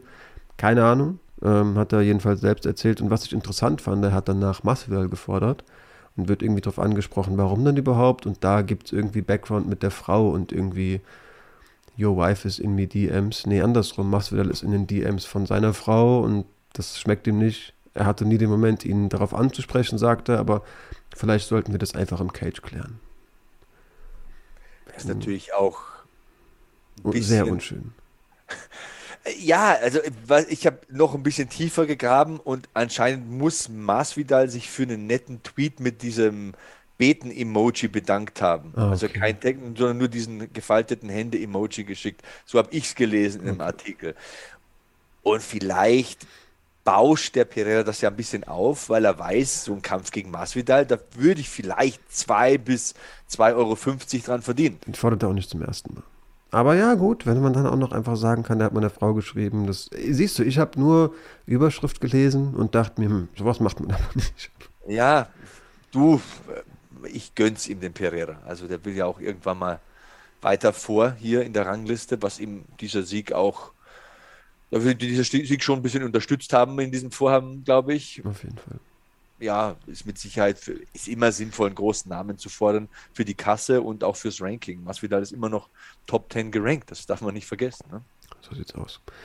Ja, Rest der Karte können wir gerne mal irgendwie drüber huschen, aber würde ich jetzt, glaube ich, nicht in der ähm, Ausführlichkeit, wie wir das mit den ersten zwei Kämpfen ähm, gesprochen haben, drüber Gott reden. Gott sei Dank, da, da bei diesem Chidi Nunjukani-Kampf, ähm, der da Dusko Todorovic ausnockt, mal keine Punktrichter nötig. Also das, ich habe die Karte von oben nach unten geschaut okay. und ähm, da dachte ich mir, wenn das, wenn das jetzt so weitergeht, also ich bin mit meinem Latein am Ende, weil mhm. ich habe ja da schon angefangen, vorzuspulen, zurückzuspulen, Runden neu anzuschauen. Da gab es keine Fragen. Ähm, Chidi Nunjukani mit dem vierten Sieg in Folge ich glaube, sein Kickboxen hat eine Qualität, wie man es nicht jeden Tag sieht in der UFC. Wenn ihr 60 Sekunden Zeit habt und die Veranstaltung nicht gesehen haben solltet, Schande über euer Haupt, aber falls es so gewesen ist, dann schaut euch die 60 Sekunden am Ende der ersten Runde an. Also das war wild. Äh, Todorovic will den Takedown, Chidi sprawlt raus, trifft dann schon mit einem Knie beim Lösen. Todorovic hat schon so leicht die Rollschuhe an und dann kommt halt ein brachialer Elbow von oben. Also wie eine Overhand gezogen, bloß mit dem Ellbogen und boom, lights out, game over, baby. Puh, da hatte ich den Eindruck, das war ein schöner Highlight-Reel-Moment. Den wird man immer zeigen, wenn man über Chidi Njokuani spricht. Ja, wird man auf jeden Fall. War ein schönes, finde find ich. Ich fand es auch krass, also gegen den BJJ Black Belt sogar ne, mit Todorovic. Ähm, dieser Das zu Beginn war auch, hat mich auch beeindruckt. Da dachte ich auch, oh, das könnte echt schon das Ende sein. Nicht schlecht, hat mich auch überzeugt. Klar, letztendlich über die, über die komplette Phase, in der gegrappelt wurde, hat man gesehen, das ist nicht sein Background und damit ja. muss er auch nach wie vor noch einiges lernen. Aber dass er den überhaupt auspackt und da irgendwie auch gefühlt so ein bisschen reinspringt, hat mich überrascht. Und es, es gibt ja so diese, diese Guillotines, die irgendwie so gefühlt aus Verzweiflung gezogen werden. Mhm. Könnte man vielleicht sogar zu Tabata Ricky und ähm, Poliana Viana teilweise sagen. Aber das sah aus, als ob da wirklich ein guter Plan hintersteckte und meiner Meinung nach, also aus meiner absolut nicht fachmännischen Sicht heraus, ähm, vielversprechend auf jeden Fall dieser das. Ja.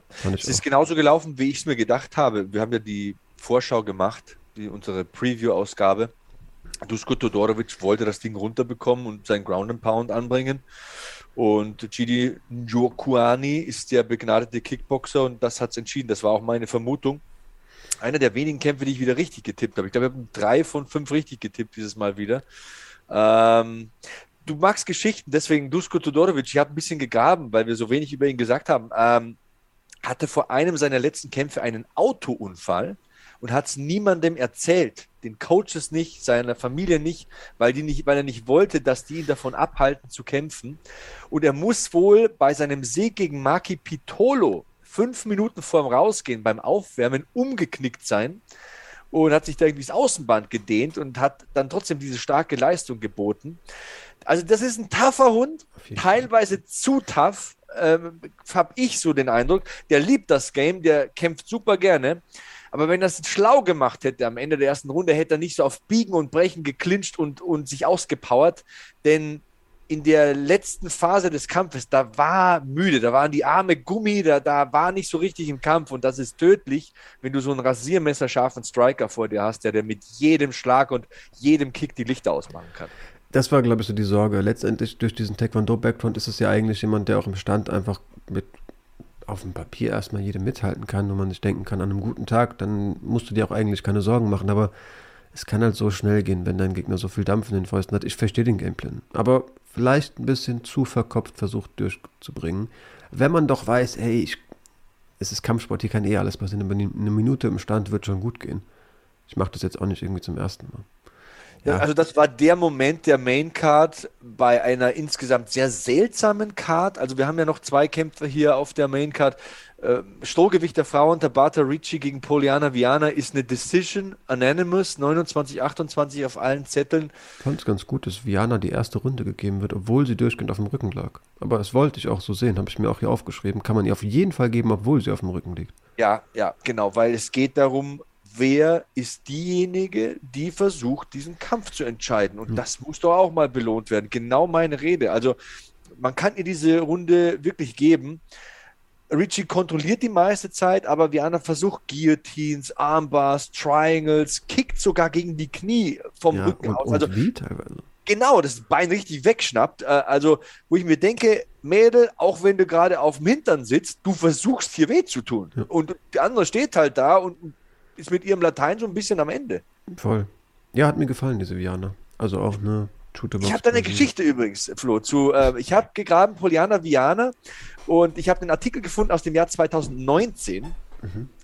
Ihr wollte jemand auf der Straße das Handy klauen und was macht Ehrenfrau Poliana Viana? Ach, hat den Typ mal so richtig vermöbelt. Und da gibt es Fotos von. Ich kenne die Story, aber wusste nicht, welche Fighterin das war.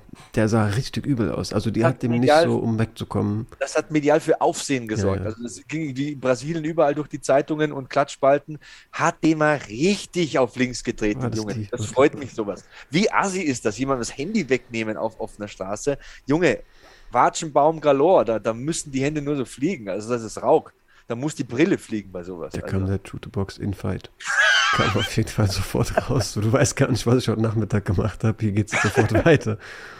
Ja, du, also du merkst ja, finde ich, auch in dem Kampf an, was für ein, ja, durch, durch wie viel Feuer die schon im Training gegangen ist. Die wirkt so tiefenentspannt, egal was da gerade passiert. Wie gesagt, sie liegt auf, liegt auf dem Rücken, BJJ Blackbelt liegt in der Guard und ja, mal gucken, was hier geht. Alles gut so. Ich kann ja auch schon mit Ellenbogen von unten agieren und die Welt wird schon in Ordnung sein. Wirkte irgendwie in keinem Moment dieses Kampfes aufgedreht, aufgeregt, irgendwie besorgt. Strahlt irgendwie für mich so eine komplette Abgeklärtheit aus, diese Frau.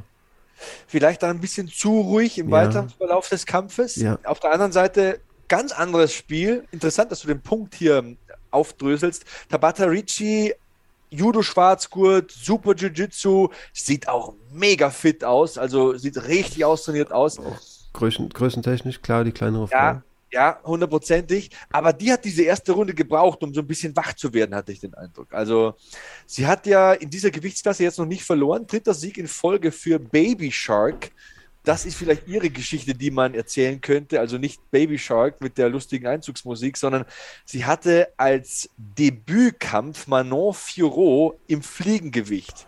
Ich glaube, da hat sie sich ein bisschen zu viel zugemutet, denn sie ist nicht mal eine große hier für Strohgewicht. Ja, also, glaubst du, die wusste, wer Manon Fiorot ist? Mit Sicherheit. 100% ja, weil da wurde sie mal richtig so, frisch gemacht in dem Kampf. Ne? Ja. Ah, aber ja, jetzt dritter Sieg in Folge in der Division für sie, hat sich komplett neu erfunden, obwohl sie, ich sag's nochmal, auch in der Division nicht groß ist, aber mhm. austrainiert, bullig und ja, in Runde 2 hat sie zwei super getimte Takedowns. Viana macht mir da einfach zu wenig, das ist für mich eine 10-9 Ricci. Ja. Relativ klar und in Runde 3 muss ich auch sagen, wie du schon sagst, von jemandem, der so abgebrüht ist wie eine Viana, die kassiert hier wieder zwei Takedowns und, und ich spüre keine Dringlichkeit. Ich meine, du musst doch davon ausgehen, dass die Judges sagen, okay, in der Runde passiert hier irgendwie nicht so viel, aber die zwei Takedowns, die wollte die genauso haben, die hat die genauso bekommen und die waren gut durchgezogen. Und Mai, Effective Grappling ist halt eines der oberen Bewertungskriterien yes. und dazu gehören nun mal Takedowns. Es ist halt so ein schwieriger Sport irgendwie.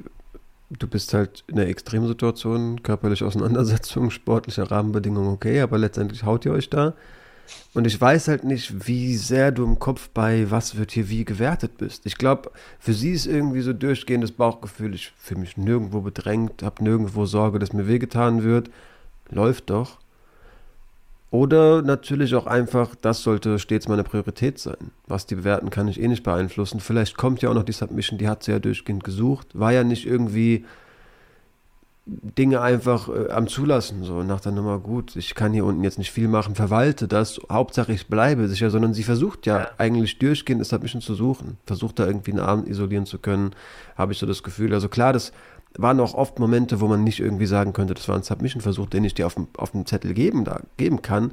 Aber du siehst ja, wie sie greift und schaut, ob sich da irgendwas ja, zu ihren Gunsten bewegt, sage ich mal. Ja. Schwierig, da irgendwie. Also es ist halt nicht dieses typische, ich weiß, wir spielen Fußball, es steht 2-0, ich scheine, wir 70. Minute, ich scheine jetzt einfach mal. Finde ich ganz interessant, dass du das sagst, weil das ja, die wird schon gemerkt haben, dass die gute ähm, Richie fünf von zehn Takedowns holt und in diesem Kampf fast zehn Minuten kontrolliert von 15. Also, ja, aber was passiert da?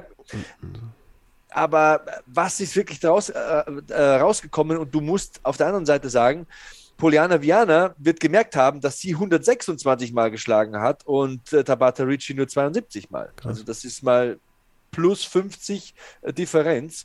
Ähm, von daher wird sie sich gut gefühlt haben irgendwo und mhm. nicht bedrängt gefühlt haben am Boden, weil sie alles kontrollieren konnte, was da passiert. Aber was du fühlst und ähm, wie weit du davon entfernt bist, den Kampf zu entscheiden und was für Kampfrichter wiederum zählt, das sind ganz andere Schuhe. Also das eine sind Birkenstock, das andere sind Jordans und das nächste sind Cowboy-Stiefel. Das hat ja nichts miteinander zu tun. Deswegen. ist ja auch.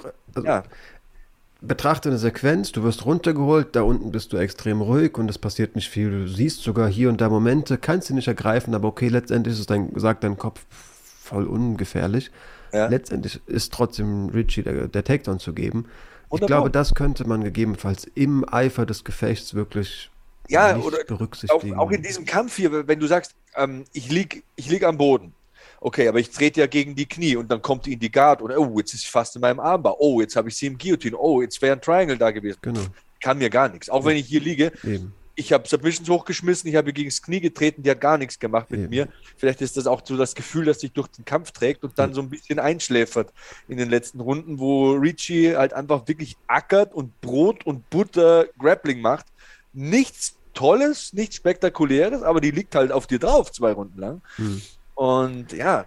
Das, ähm, das Ding ist ja auch, die sind ja auch regelmäßig hochgekommen und dann hatte Richie wieder einen Takedown, den sie sich auch zusprechen kann. Also die sammelt ja nicht einen Takedown und dann liegt sie auf ihr, sondern Ja. die verliert sie ja, man könnte rückblickend fast sagen, glücklicherweise hier und da mal und kann sie dann halt wieder auf den Boden klatschen. So. Ja, ja.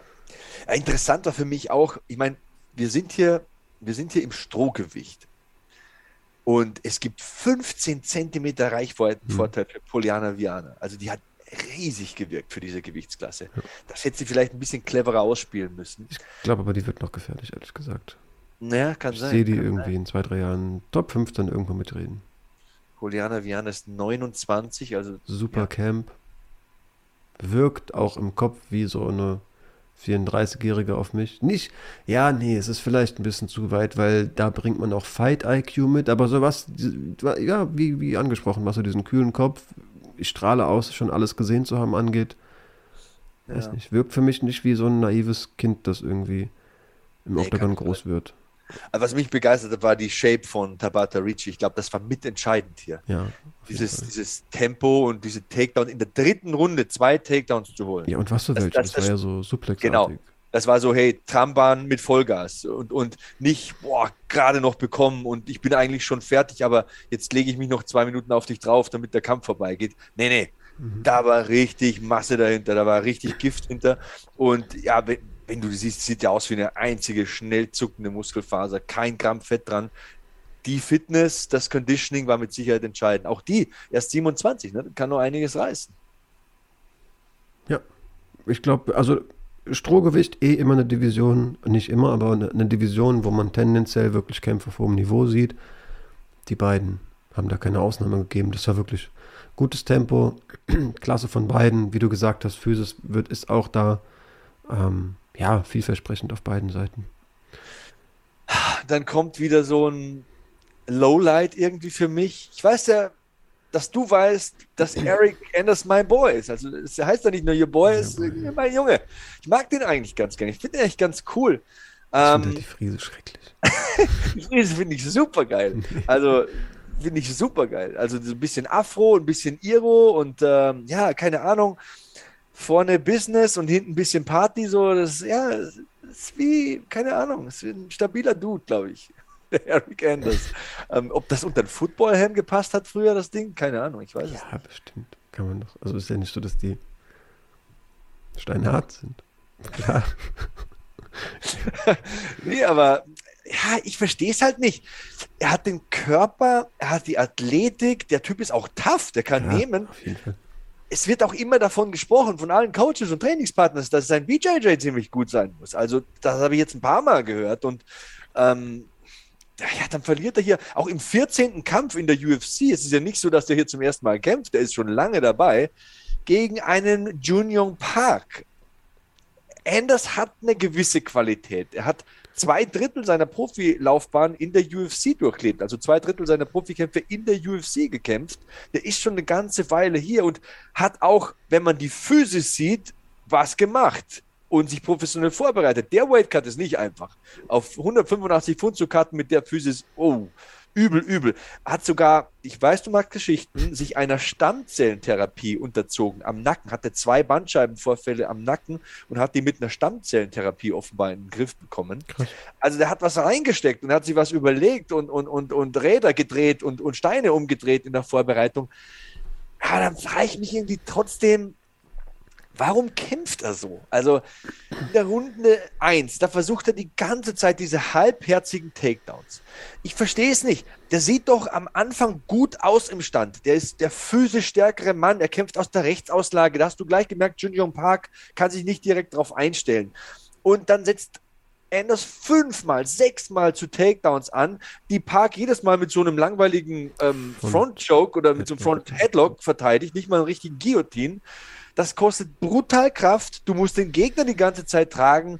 Du, musst, du bist riesig, du hast diesen Wahnsinns-Frame, du bist ein Linebacker. Ein Typ hat irgendwann mal 240 Pfund gewogen und kämpft jetzt im Mittelgewicht. Du musst das mit Sauerstoff versorgen. Warum verschwendest du so viel Kraft? Warum traust du dir nicht in den ersten Minuten ein bisschen mehr Fürhandarbeit zu? Park macht hier kaum was. Ähm, aber ja, keine Ahnung. Also, das war keine gute Runde, keine schlaue Runde von, von Eric Anders. Park macht für seine Verhältnisse viel zu wenig sogar, würde ich sogar sagen. Aber er trifft etwas mehr in dieser Runde. Und das kann es doch nicht sein, wenn ich so viel aufwende wie Eric Anders in der Runde. Für mich war es der erste Kampf, den ich mir angeschaut habe. Morgens noch ein bisschen verpennt, das erste Zähne geputzt und angefangen so.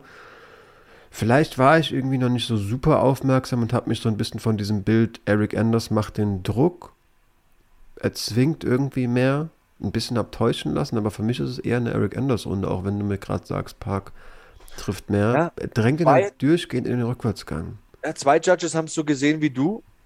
Einer hat es äh, Jun Yong Park gegeben. Wenn ich hier gerade so lese, ich glaube, hier wurde tatsächlich keine einzige Runde von allen drei Judges gleich bewertet. Perfekt. Krass. Der erste Judge gibt die ersten zwei für Anders, der zweite Judge gibt ihm die dritte, der dritte gibt ihm nur die erste. Äh, Wahnsinn. Das ist krass, krass, krass. Also Eric Anders geht ja dann trotzdem einmal auch mit ihm zu Boden. Park ja. ist halt schnell oben. Das ist halt so eine Kritik, die, äh, also das ist so eine Szene, die wir zweimal sehen, weil Eric Anders dann viel zu schnell gefühlt auf den Rücken klettern möchte und ihn dadurch verliert. In dem Kampf überhaupt. Junge, ja. ich lese überall, du hast gutes BJJ, du hast zweimal glasklar den Rücken. Du nimmst die Hooks nicht rein, du nimmst kein Seatbelt, so. springst drauf und rutscht ab. Zweimal ja. gegen so einen Kämpfer. Du kriegst das nicht einfach so auf dem Silbertablett serviert. Da musst du didaktischer rangehen. Da stellst du links den Hook rein, holst dir den Seatbelt und hältst ihn erstmal fest. Ja, du wiegst doch mit Sicherheit weit über 200 Pfund an dem Tag. Da drückst du den erstmal runter. Dann springt er drauf wie auf ein Rodeo-Pferd und verliert zweimal diese Top-Position. Also das war, das war insgesamt nicht schlau gekämpft. Nee, echt nicht. Aber man muss ihm halt auch in den Se Sequenzen sagen, ist doch vermutlich ein Takedown. So kurz auf den Knien hast du ihn. Und es ist auch, auch wenn man sich denkt, boah, da war so viel mehr drin, es ist ein Submission-Versuch. Und auch den müssen wir ihm irgendwie geben. Dann macht er für mich da irgendwie mehr den Druck, ist irgendwie so mehr in his face so. Park dreht dann halt, als er dann hochkommt, irgendwie die letzten zehn Sekunden nochmal auf. Aber ja. läuft diesen Kampf, also diese Runde rückwärts. Ich habe hier auch stehen, Park mit ein paar Treffern im Rückwärtsgang. Sehe ich schon auch, aber für mich war das irgendwie eine, eher eine Runde Eric Anders. Ähm, und ich kann dann an der Stelle spoilern. Ich hatte mich ein bisschen gewundert, dass der Kampf letztendlich so gewertet wurde, wie er wurde, weil dieses Bild sehe ich in der zweiten Runde auch. Holt dann auch diesen Double-Leg-Takedown, verliert ihn gerade wieder so dumm, aber er hat den Takedown und einen Submission-Versuch. Ist weiter in seinem Film, macht den Druck, ist halt so diesen, in diesem Dampfwalzen-Modus. Hat er auch gute Treffer, versucht wieder hier und da Takedowns. Okay, die können wir eben nicht werten, aber trotzdem ist es irgendwie so das Bild, dass dieser, dieser Kampf bis dahin irgendwie ja versucht, das muss man zugutehalten, wieder das Tempo zu machen. Aber auch die Takedowns in der zweiten Runde, das ist die beste Runde. Also in der ersten Runde einer von sechs, in der letzten null von zwölf. Und in der zweiten holt er zwei von sechs. Aber auch hier muss ich sagen, in seiner besten Runde von den Takedowns gesehen, ist es zu statisch, es ist zu berechenbar. Du musst dich bewegen, wenn du einen Takedown holst. Es reicht nicht ranzudrücken an den Zaun und ein Bein zu klammern. Das reicht nicht. Du musst Gewicht verlagern, du musst die Balance stören, du musst ziehen und drehen, du musst ketten. Du kannst nicht immer in eine Richtung machen. Das, das, das, da wirst du in dieser äh, Klasse an äh, Gegnern ähm, kein müdes Schulterzucken hervorrufen. Also dann hat er auch hier den Rücken zum Ende der zweiten Runde und macht es technisch einfach richtig schlecht. Also Park macht es wieder wie in der ersten Runde, reagiert einfach nur, aber wenn es möglich ist, wenn sich ihm die Chance bietet, dann versucht er Treffer zu landen und er landet dann auch so im cleanen Schlagabtausch hm. mehr als Anders. Deswegen auch wieder so eine blöde Runde. Du hast dir bisschen aufgeregt irgendwie. Trotzdem ist er so viel im Rückwärtsgang. Also in der dritten Runde habe ich so das Gefühl, wacht Park endlich auf und sagt so, okay, ich werde immer irgendwie nach hinten gedrückt.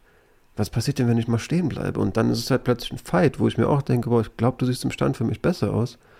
Hat er irgendwie spät gerafft. Also, ich finde, Park verschläft den Kampf trotzdem. Auch wenn Enders mich auch nicht überzeugt hat. Das war irgendwie, ja, kein Kampf, der richtig zufriedengestellt hat. Interessante Statistik. Durch diese zwölf Takedown-Versuche von Anders in der dritten Runde, bei denen kein einziger erfolgreich ist, war dieser Mittelgewichts-UFC-Rekord in drei Rundenkämpfen von Aaron Simpson kurz in Gefahr. Also den Rekord für Takedown-Versuche in einem drei Runden UFC-Mittelgewichtskampf. Ja, ähm, ähm, da ist Aaron Simpson äh, am weitesten vorne mit 26 Versuchen. Eric Anders hat 24 in diesem Kampf. Ähm, also da, dieser Rekord war in Gefahr. Ähm, es ist ein knapper Kampf. Anders ist durchweg aggressiver, er kontrolliert mehr, er investiert auch mehr, das muss man ihm auch mal loben zugutehalten. Park ist der etwas smartere Striker mit dem stärkeren Endspurt, finde ich. Sicher können sich hier beide nicht sein, weil ich sage, für Park ist es viel zu wenig, was du hier machst. Viel zu ja. wenig. Also vor allem in der ersten Runde komplett passiv. Du bist komplett passiv. Zweite auch. Bei Anders denke ich mir dann halt aber auch, wie der aussieht auf diesem Way-In-Spot. Alter, das ist ein Bär. Wenn du die beiden nebeneinander stellst, das, dann denkst du niemals, dass die denselben Sport machen. Also da denke ich mir doch, das muss doch einen Ausschlag geben, wenn beide irgendwie nicht so deutlich zum Erfolg kommen. Aber es hat eben keiner die Punktrichter davon überzeugt, dass er hier wirklich deutlich besser ist. Und ja, das ist am Ende so. Ich habe auch, ich sag's ehrlich, ich habe eher auch so das Gefühl, Eric Anders durch, ich meine, die viele Kontrollzeit in den ersten beiden Runden, durch die drei Takedowns, durch ja keine allzu große Diskrepanz beim Striking, schon eine kleine zugunsten Parks, aber die ist irgendwie nicht spürbar, dass er das Ding so 2 zu 1 nach Runden gewinnt, aber wenn einer sagt, hey, Park trifft in allen drei Runden einfach ein bisschen giftiger, macht da mehr Schaden in der Pocket, auch wenn es nicht Schaden, Schaden ist, sondern so ein, mehr so ein, keine Ahnung, Kratzer in der Tür und kein mhm. Auffahrunfall, so, mhm. Verstehe ich auch irgendwo. Am Ende, don't leave it to the judges. Saudummer Spruch, aber es trifft es hier schon so wie der Hammer den Nagel auf den Kopf.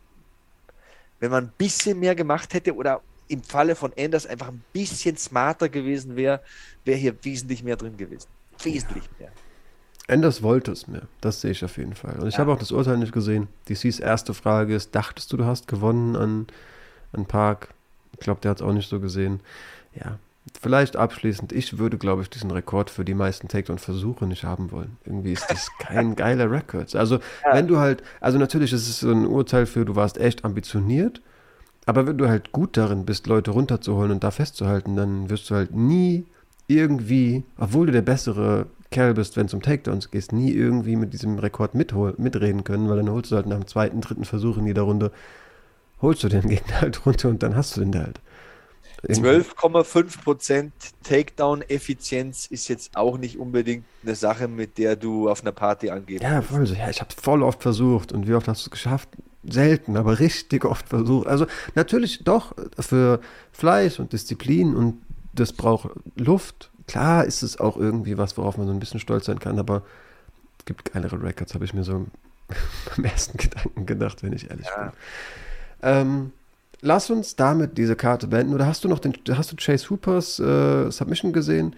Der jedenfalls auch Performance of the Night. Ich hab's. Ja, äh, war eine Runde, die er verloren hätte, glaube ich, auf den, ich äh, ja. auf, auf, auf, auf, den, also die Runde davor, meine ich, äh, hätte, hätte fast verloren, wenn ich mich richtig erinnere. Das war aber auch schon sehr, sehr spät. Hm. Ähm. Hat auf jeden Fall Performance of the Night. Ähm, die genauso wie der, wie hieß er, ich habe jetzt schon Chidi jedenfalls, der Gegner von Njokuani. Njokuani. Jetzt, jetzt kann ich es richtig aussprechen. Njokuani. Der hat jedenfalls auch Performance of the Night und Fight of the Night selbstverständlich das Core-Main-Event. Ähm, Lass uns die Folge noch zwei, drei News hier reinschieben. Ich habe nicht viel. Wir würden sie auf keinen Fall in einer eigenen Folge besprechen. Dann haben wir die irgendwie auch noch abgehandelt. Schön zu lesen. Also wenn es schon notwendig war, du hattest ja gesagt, du warst dir da gar nicht, gar nicht so sicher. Rakic musste operiert werden. War offenbar notwendig, aber es lief alles reibungslos. Sagt, er fühlt sich super. Hätte ich vielleicht noch erzählt. Ähm, Glover sagt, dass 2022 vermutlich sein letztes Jahr als aktiver Kämpfer sein wird überrascht jetzt nicht, aber hat er mal wirklich ganz so klar ausgesprochen. Im nächsten Interview sagt er aber, er wird auf jeden Fall weiterkämpfen. Ja, ich bin gespannt. Er hätte ein bisschen, nicht Tweet, aber so ein Hin und Her, das ich interessiert gelesen habe, mit reingebracht. Song Yadong tweeted two years ago, today I won the fight against Cheeto. I know he's not happy with the decision, but I remember I wasn't at my best anyway. I'm interested in doing a rematch. It would be a lot of fun. Und Cheeto sagt natürlich, ja, zwei Jahre hat es gedauert, bis du endlich wieder Eier hast. Bin dabei. Cheeto, Song Yadong, zumindest auf Twitter, sich einig. Und die Story der Woche, die ist halt so krass. LeRon Murphy ist bei einem Fahrradunfall fast umgekommen. Dieser oh, das habe ich auch gesehen. Kämpfer aus England. Aus, ne? Wie bitte? Sieht ganz böse aus. Ja, postet halt so ein Bild. Überall angestopselt und angestöpselt und also wie viel Pech kann ein Mensch haben? Postet da eben, du kennst die Story, aber ich glaube die Zuhörer nicht. Also einerseits, der postet einfach nur ein Bild aus dem, aus dem Krankenhaus. Ein Auto fuhr ihn mit hohem Tempo an, ist dementsprechend auf den Asphalt aufgeschlagen, hatte halt eine gut blutende Wunde am Kopf. Der Notarzt hat 45 Minuten gebraucht, dementsprechend ist er fast verblutet. Und du weißt, was, was der Typ eh schon erlebt hat. Der hat zwei Schüsse ins Gesicht überlebt. Großes Glück gehabt, gehabt den Umständen entsprechend. Die sind irgendwie durch die Wange und einer so durch den Nacken gegangen, aber keine Arterie oder so getroffen. War irgendwie laut eigener Aussage random vor einem Friseursalon. Keine Ahnung, wer das war, hat nichts mit denen zu tun, aber Hauptsache ich wurde mitten in England beschossen so. Einmal waschen, schneiden, schießen, bitte. Genau, überlebt diese Schüsse und wird dann auch so gefragt, so, ey, das muss doch voll schockierend gewesen sein. Was passiert mit, du gehst an diesen Ort nicht mehr. Das sagt, doch, ich gehe da bis heute meine Haare schneiden. So, keine Ahnung, was da an dem Tag abging. Aber das ist halt so zwei Nahtoderfahrungen. Der Typ scheint wirklich irgendwie, er sagt, ähm, er sagt, es ist ein gutes, ein gutes Zeichen, dass ich noch atme. Das muss auf jeden Fall einen größeren Sinn haben, wenn solche Dinge passieren und ich immer noch lebe. Aber ich hätte, wie du, also wäre da eher bei dir, wie viel Pech kann man denn bitte haben? Unfassbar. Ne? Alter Falter. Mit über ein Liter Blut auf offener Straße. Ähm, Lass mal. Also diese Verkettung von Umständen. Notarzt irgendwie im Stau gestanden ja. oder konnte nicht durch und so. Bist du, also abstrus, abstrus. Sehr. Ja, ganz krass. Das waren alle Nachrichten. Ich habe noch ein paar Kampfansetzungen, aber auch wirklich nur noch die nennenswertesten. Gerald Mershert kämpft gegen Bruno Silva. Gutes Ding, 13. August. Harter Test für Gerald Mershert, aber in letzter Zeit liefert er eigentlich. Bin mal gespannt. Michael Olikchechuk kämpft gegen Sam Elvey. He's back. He, he was never gone. Keine Ahnung. Der wurde doch entlassen, oder? Das war doch in den Nachrichten. Warum ist Sam Elvey noch da? Er ist der lebendig gewordene Emoji irgendwie und ja, der ist unsterblich. Der ist noch da. 6. August steht er, steht er wieder im Oktagon mit breitem Grinsen und keiner versteht warum. So. Das ist super komisch. Also diese, diese von den Leuten zusammengesponnenen Gerüchte, dass der irgendwie ganz böse Geheimnisse über Dana White irgendwie auf dem Handy hat, die müssen doch wahr sein. So, warum ist der noch hier? So, das, ich verstehe es wirklich nicht. Aber ja, Sam Elvey, ich gönne ihm. Der Bruder kämpft wieder am 6. August. Ähm, ich hatte schon erwähnt, Juliana Peña gegen Amanda Nunes, UFC 277 am 30. Juli, wird bestimmt Spaß machen. Und hätte noch vielleicht der Vollständigkeit halber gesagt, dass auch bei Bellator ganz coole Events ähm, verkündet wurden. 23, 23. September sind die wieder in Dublin. Das Main Event wird äh, Peter Quelly, heißt er, ne? der Ire. Really? Kämpft gegen Benson Henderson, kriegt da auch wirklich einen namenhaften Gegner. Und wir sehen auch Joel Romero wieder in Europa gegen Menhoff. Menhoff sollten eigentlich zuletzt schon kämpfen, da hatte der wiederum irgendwie eine Handverletzung. I love you, Jesus! Genau. I love you, gay Jesus. Was hast du gesagt? Das wollte ich nicht sagen. Das wollte ich jetzt nicht sagen. Ja, hat er ja selbst nie gesagt. Aber es klang Eben so. deswegen. Das verstehen nur Insider. Ähm, ihr könnt ja mal nach Gay Jesus googeln. Ich weiß nicht, was ihr dann findet. Aber vielleicht auch Joel Romero.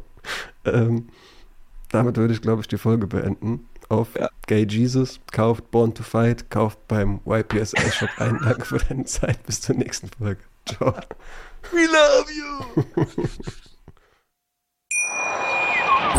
Schatz, ich bin neu verliebt. Was? Da drüben. Das ist er. Aber das ist ein Auto. Ja, eben. Mit ihm habe ich alles richtig gemacht. Wunschauto einfach kaufen, verkaufen oder leasen. Bei Autoscout24. Alles richtig gemacht. Dir hat dieser Podcast gefallen? Dann klicke jetzt auf Abonnieren und empfehle ihn weiter. Bleib immer auf dem Laufenden und folge uns bei Twitter, Instagram und Facebook. Mehr Podcasts aus der weiten Welt des Sports findest du auf meinsportpodcast.de. Schatz, ich bin neu verliebt. Was? drüben. Das ist er. Aber das ist ein Auto. Ja, eben. Mit ihm habe ich alles richtig gemacht. Wunschauto einfach kaufen, verkaufen oder leasen. Bei Autoscout24. Alles richtig gemacht.